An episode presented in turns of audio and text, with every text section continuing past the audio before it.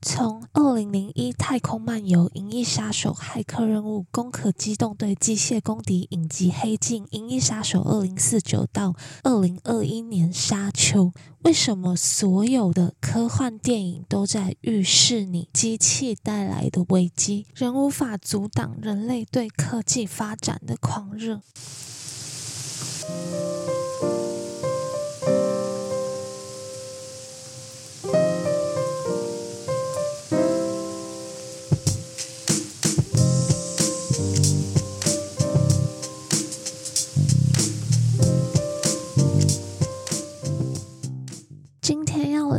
工智能 （artificial intelligence）。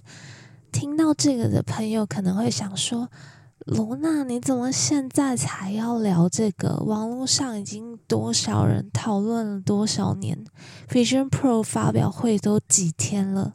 没办法，因为罗娜最近很迷 Cyberpunk，and you know what they say, better late than never。我一直是一个很排斥科技文明的人哦，心里面住了一个很守旧的老灵魂。尤其我是到了长大才慢慢拾起这种怀旧的情怀。我就是那种当别人小时候都在拿书本的时候，我在听 MP 三，然后到了现在人手一只 iPhone 电子阅读器，我才在那边看纸本书。可以说成长历程是有一点反过来的。所以我就更格外珍惜这份情操嘛。印象中这几年让我最不爽的一件事情，就是这几年不是疫情嘛，很多艺文界的展览、艺术界的作品不能来台湾展，所以他们就开始搞了很多那个光影特展，你知道吗？就是收他跟你收去美术馆一样的展览钱，然后用几个巨型的投影把。艺术家画投影在那个展场的空间里面，他们说这叫沉浸式体验。我当然有去其中几个，观看的体验还是就是相差甚远。你们知道我小时候从来没有欣赏过梵谷的画，因为一直以来我看到的都是印刷品。一直到一七年奥赛美术馆来台湾展的时候。我在那个故宫前面挤在那个人群里面，看到梵谷的画的时候，我看到那个真机上油画的那个笔触，刚硬中有温柔的感觉。我突然觉得我懂，我懂他，就是我突然觉得我懂梵谷了。所以从那时候，我就一直很相信一件事，那就是再新奇的科技体验。都没有办法磨灭传统技法带给人类的感动。但是从某一个时间点开始，我迷上科幻了。在二一年我看了《沙丘》以后，为什么喜欢电影就是这样子？然后电影是对未来的一种很好的洞见。我就傻了，《沙丘》背后的这一本科幻小说，我被震折到了。就是这是一部近五十年的小说，但是到了二零二三年的现在，依然是一个这么前卫的作品，甚至可以带给我们一种预言的恐惧感。科技进步的速度有多快？哦，世界上第一部电脑的诞生也不过才一九四六年。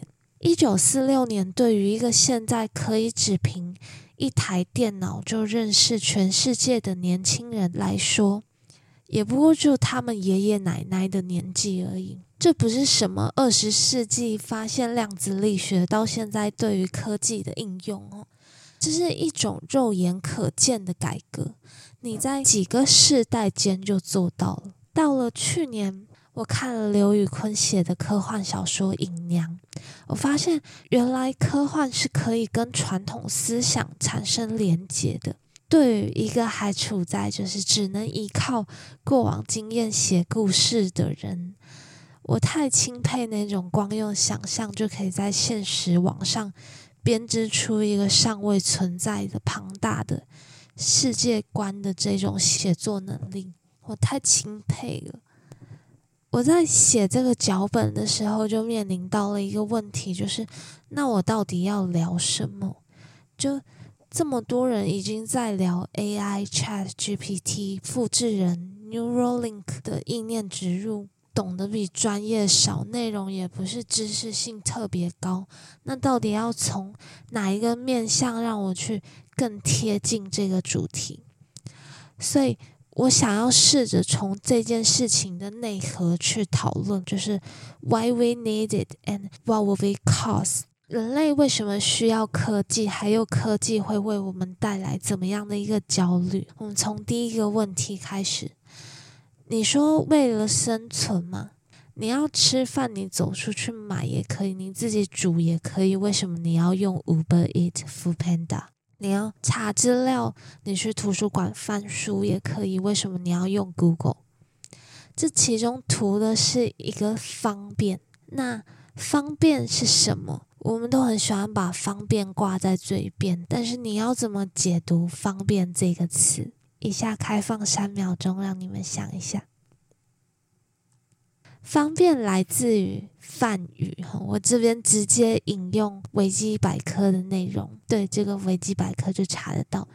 但是平常应该不会有人去查这种事情，所以罗娜帮你查。方便，它是一个佛教用语，又称巧善方便、善权方便，意思就是说用各种权宜办法引导众生进入佛道，这是帮你超度的意思啦。科技发展的目的是什么？它跟传统宗教绝对不是一件一分为二的事情。其终极目标在追求的是同一种东西，甚至我们可以说，到了现在，我们只是换了一种方式，换了一种我们自以为有理的方式，在追求同一种东西，那就是永生。我们说人终难逃一死，所以哲学家卡缪他在书本里写过一句话，就是真正严肃的哲学议题只有一个，那就是自杀。但是基督教却在说信耶稣得永生，佛教却在讲轮回。人类从一开始出生一开始都还没有体会过死亡，却已经在害怕死亡。科技的发展也是如此的一种概念。那我们这么拼死拼活的在这世界上留下，是为了什么？噔噔噔噔，存在主义就在这时候登场了。对不起，还没有买音效卡之前，我都要自己配音。上周我去听了一个座谈投资讲座，座谈结束就在跟那个接待我的业务聊天，本来是在聊一些生技股的事情，然后他就告诉我，马斯克在去年发展黑科技 Neuralink 的脑晶片植入。他就拿那个猴子在那边喝香蕉奶、洗玩乒乓球的影片给我看啊，猴子好可爱。事实上，Neuralink 并不是最先开始研发脑机合一的公司哦。美国戏谷一间小型脑神经科技公司 Synchron，在二零二一年就已经开始执行人体试验。脑晶片植入这件事情听起来是不是很可怕？其实，Synchron 他们做的原理是有点像放一个心血管的支架那样子，透过一个微创的手术，将设备经血管去连接大脑，来收集脑部的讯号，进而传输到电脑里面。这样听起来是不是就比较没那么可怕了？所以。Neuralink 相较于 Synchron，它们的差别只是在于要不要切开你的头盖骨，啊！那 Neuralink 目前执行的技术是必须要执行一个开脑手术，然后你必须要呃打开你的颅骨一部分，才可以植入那个晶片到脑部。他们现在比较只是在做一个工程突破的改良，就是号称用更小的晶片啊，或是更快速的手术啊，甚至今年最大的愿景就是走向人体试验。那因为 Neuralink 可能有 Elon Musk 的他的加持嘛，所以名声比较大。听说马斯克他自己要当今年人体试验的第一个试验者。但是我第一次听的时候，还是觉得说，谁要把自己做的像个机器人一样？这样的脑科技，其实在一开始一定会有一个它的初衷，它要服务的族群，他们期待的是透过这样的晶片植入来改善一些疾病造成身体受限的人类，脑麻、瘫痪、植物人患者，这其实。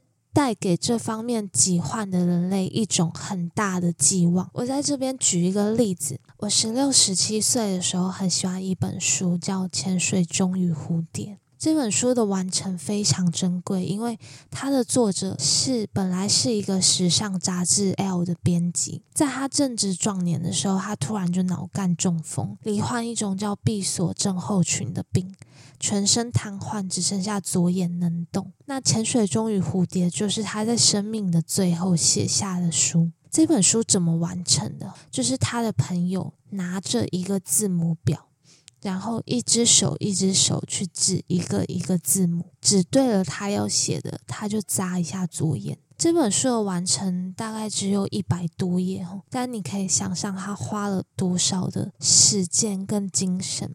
你想想看，回到 Neuralink，如果这个技术早了二三十年，这个作者他就可以用这样的方式去执行完成这本书。这本书出版不到两天，作者就过世了。零七年有翻拍成电影，有兴趣的朋友可以去找。这本书的寓意一直到后来都常常被我提到，甚至我其实很曾经想要在身上用这个概念刺青，就是刺潜水钟跟蝴蝶。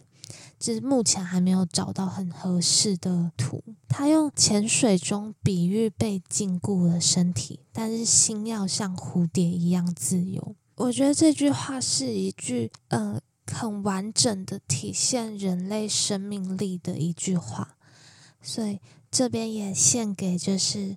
可能不是疾病，但是不管你在任何形式下你感到受限，但是心不自由的状态下，请你想到这句话，想到这本书和这个作者的故事。那你说不是啊？这跟你刚刚讲的永生有什么关系？这是一个开端。我在这边大胆的截取一个单字来谈。可能你觉得你现在讲这个太早了，但是我们只能活在当下，所以。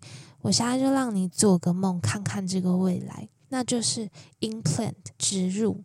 我们现在讲的是电脑植入人体哦，那如果反过来是人体植入电脑呢？全面启动都看过吧？从梦梦境植入意识。刘宇坤在《隐娘》里的其中一篇短篇小说，就是在谈意识植入。他的故事背景是未来世界。地球已经让人无法居住，所以人类开始寄托电脑的网络世界，可能就是骇客任务里面的西安吧。主角的父亲是一个精英的人才，所以他在死死前参与了公司的意念植入计划。把他的意识植入进电脑里，用母体载具的方式活了下来。那主角在多年以后，就透过电脑发现他可以跟过世的肉体上过世的父亲沟通，甚至后来还有了一个母体妹妹。但是你说这样的活算不算活？这是人类要的永生吗？这样的意识植入有情感吗？电脑植入人体能够通过透过神经传达表达。那今天如果是人体植入电脑呢？又或者是复制人呢？Elon Musk 投资创建的这个 Neuralink 背后致力的另外一项发展就是仿生人。我想提一下，真正开始开启我做这一集的原因，其实是因为我最近才看了《银银翼杀手》。那《银翼杀手二零四九》不是一七年的电影吗？对，但是我就是最近才看。那我们都知道，《银翼杀手二零四九》是续集嘛，所以我这边讲的都是一九八二年的原版的《Blade Runner》。我可以说，我没有看过画面这么美的电影。诶，我看的电影还不少哦。讲真的，我在后来看到 Vision Pro 对苹果的这个发表的时候，我其实提不太提不太点兴趣，你知道吗？因为每天坐在电脑前面写七八个小时的稿，我已经觉得我视觉疲乏了。我没有办法想象带个 VR 带这么久。但是如果 Vision Pro 它可以带我体验到像 Blade Runner。这样的世界，真的大家都去看一下好不好？一九八二年的电影，诶，我反而觉得二零四九画面没有更加的提升，因为原版已经太棒了。你就从开头开始看就好了，就是一个人在办公室里抽烟，然后那个云烟飘散在光线下的那一幕。这边道歉一下，我上一集一直把 Vision Pro 讲成 Visual Pro，我一直以为前面那个 V 是 Visual，原来是 Vision。那 Blade Runner 就是在讲一种植入。到了后现代，人类发展出了机器人，为了让他们有较为拟真的感情，所以人类开始用自己的记忆跟回忆去植入。你看人类多变态，就是你知道，in 你在 Inception 里面，你要。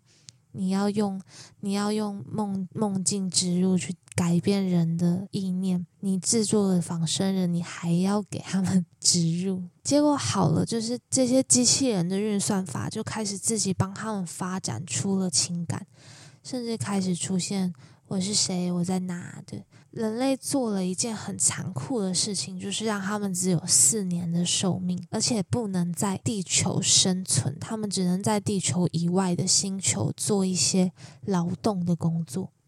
所以，Blade Runner 就是专门在猎捕这些就是爱怀疑人生的机器人。他们说这个叫 retirement，不是 execution。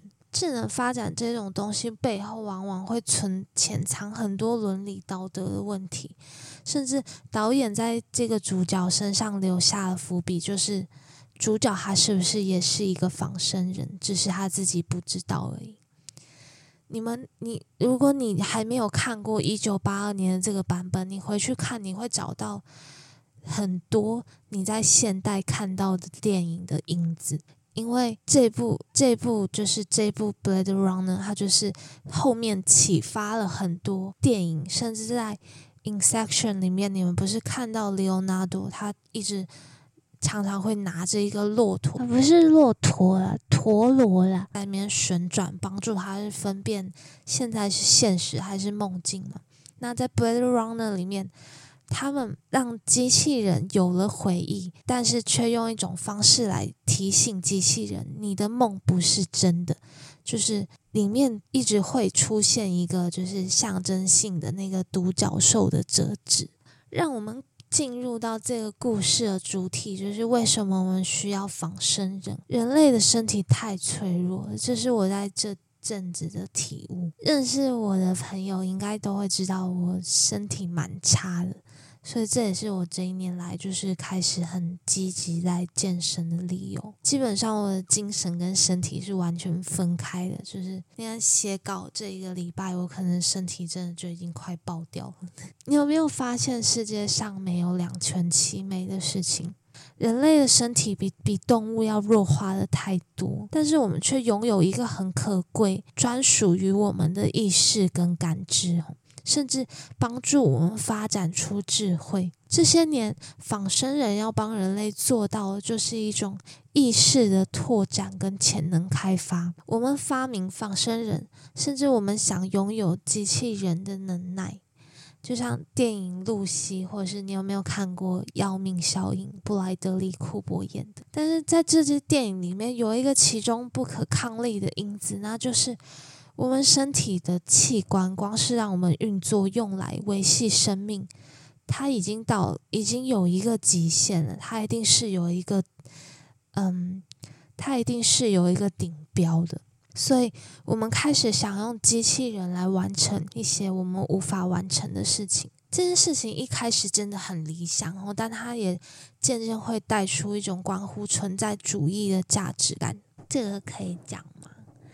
前几个礼拜工作的时候，嗯，我看到我的同事坐在电脑前在用 Chat GPT 写报告，嗯，我整个被吓到，就是我就走回去房间跟我的学姐说：“哎，学姐，我刚刚看到那个谁谁谁在用 Chat GPT 写报告。”哎，我说我被吓到了，他就这样坐在电脑前面，然后连手都没有碰到滑鼠。电脑就自动的在那边帮他写，然后我就问学姐说：“那你觉得我要用 Chat GPT 写报告吗？”我学姐就有点面有难色的说：“不好吧，罗娜？你知道我在那个瞬间第一个产生的想法是什么吗？不是用这个软体写报告有多方便。我在想，如果未来所有人都在用这个，那我会不会因为不用这个就被社会淘汰？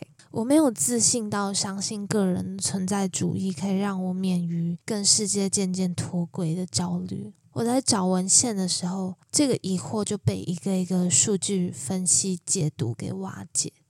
所有现阶段的资料来源显示。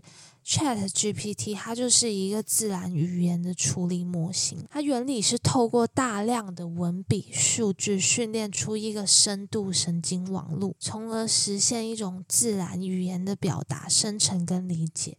所有内容都还是根据人类学习的过往经验所产生而成，它是一个被人类训练出来的智能机器。但其中点出一点，就是它是可学习的。你就把它想象成一个接龙游戏，就是 Chat GPT 它会学习到哪些句子的接龙方式，在什么样的场合下会有较高的几率可以获得人类的肯定。甚至我前两个礼拜在那个路易莎写前一集逃避自由的脚本的时候，我就听到同桌的不知道是大学生吗还是研究生吧，那就开玩笑的跟他朋友说：“诶，我现在要寄信给教授，都要先问 Chat GPT 要怎么修改。”才不会冒犯到教授。我在想，这这东西还可以揣测人类的情绪吗？事实上，自从 Chat GPT 问世以后，YouTube 上最多人拍的分析就是各产业链在未来是否能被 Chat GPT 取代。根据美国 Science Direct 网站上一篇二零二三年人工智能与知识管理间的伙伴关系里面一篇文献提到。AI 智能的发展能产生知识的创造，获取你拥有的讯息，并且生成你所拥有讯息的能力，这是以前没有的。透过这样的深度学习创造，可以帮助你更好的将知识应用在所有的产业管理跟营运上。那为什么这么轻易好被理解的事情会造成某些人，应该是我的恐慌，会不会被？取代这件事情，这对我来说不是一个假议题，因为这是人类真实、真实存在的焦虑。那掌握这个关键就在于你如何运用科技。我就问一个问题，就是周末放假，今天是一个周末假期，你家里没有煮，你可能也懒得煮东西，那你就打开你的手机，打开 Uber Eat，叫了一份餐。有谁是在点完 Uber Eat 以后会出门跑步运动，或是就会去拿书出来看的？我自己都我自我自己都不是这样。我今天点完 Uber Eat，我就躺在地板上发呆，发呆一一两个小时吧。对，那时候刚写完稿。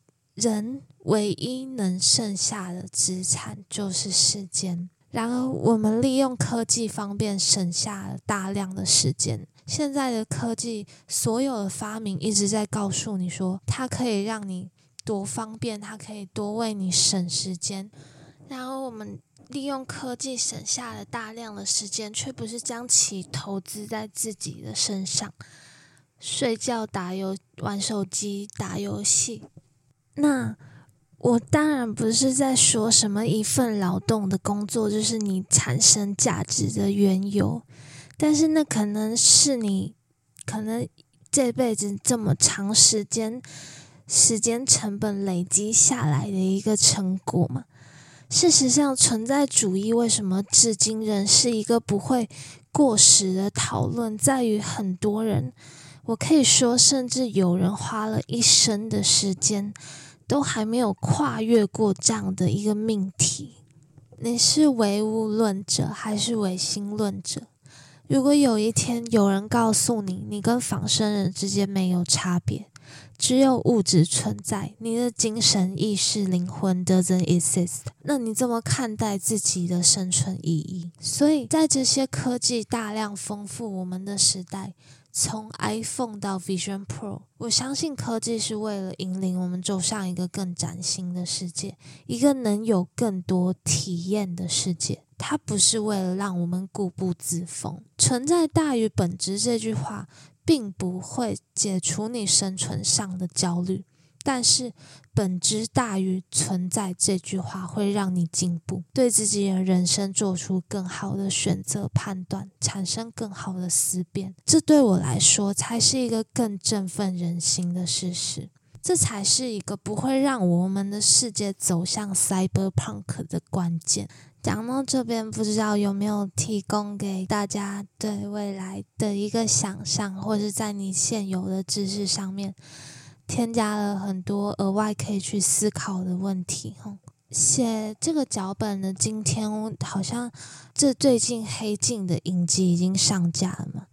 那我是怎么知道呢？是我是我爸爸在群组里面用跟我说，他最近在用我的 Netflix 看黑镜，他很喜欢，对吧？那我就趁机 diss 一下，就赶快赶快拉妈妈。去看了，不要再看韩剧了。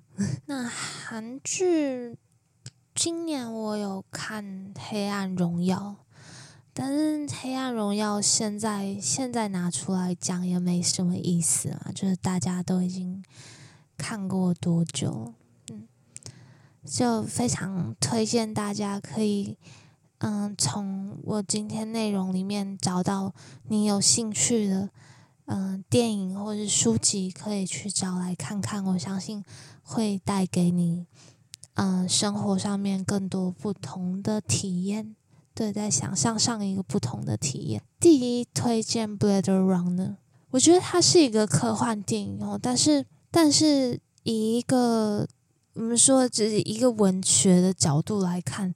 他的这部电影的诗诗意性、艺术性非常非常的高，所以我真的蛮推荐大家的。那今天节目就到这边，那下一集的内容可能就不会这么，可能就是闲聊吧，但是。主题主题性已经有了，那我没有现在想要谈 Me Too 这件事，所以可以不用往那个方向去想。嗯，所以今天节目就到这边。In case I don't see you, good afternoon, good evening, and good night。我是罗娜，我们下集再见，拜拜。